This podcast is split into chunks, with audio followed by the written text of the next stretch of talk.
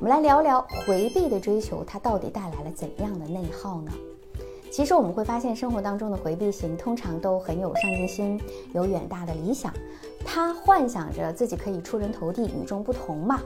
其实呢，他的动力是试图啊，通过幻想中的伟大来填补内心的空洞，这是一种强迫性的需要。那么他的潜意识里是必须通过某种东西去获得价值感。比如说，他的父母总是为了钱吵架，那么回避型就会幻想：哇，那我成为一个有钱人。但实际上的他呢，可能是生活节俭的，日常呢也花不了太多的钱。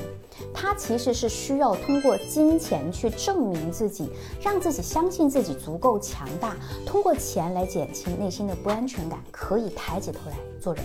那么当他还没有取得世俗意义成就的时候，他通常会选择走一些捷径。哪些捷径呢？比如说买彩票啊、股票啊、赌啊，因为只有这样才能够维持幻想不至于破灭嘛。但是如果啊不放弃这种病态的执着，他可能永远都没有办法意识到自己真正缺失的并不是成功，而是缺少接受失败、面对自己的勇气。在还没有达到目标之前，他会害怕自己达不到；达到目标了呢，又害怕呀自己失去了怎么办？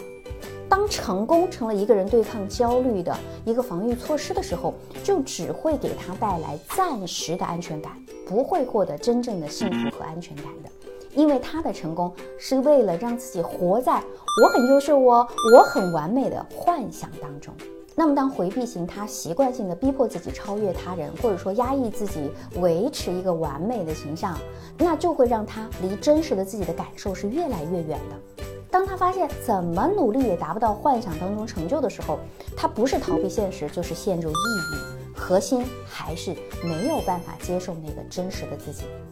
另外一个常见的问题就是对还没有发生事情的一种担忧，比如说一些他不确定自己可以做好的事情，他会提前一天甚至提前很久就开始焦虑了。回避型常常容易绷得太紧，虽然他也能够把事情做好，但是他总是会觉得自己太累了。紧绷的神经呢是很少有时间能够彻底放松下来的，根源还是在害怕失败，不允许意料之外的事情发生。对强者形象的维系啊，就好像是一条绳捆绑着回避型，他逼迫自己必须要强大，就算是假装的强大，在一切光环的背后，其实是隐藏着一颗痛苦的、无助的心灵的。如果他不能够学会直面恐惧，那所有的成就就只能是暂时的放松。我是小资，关注我，影响千万女性，收获幸福。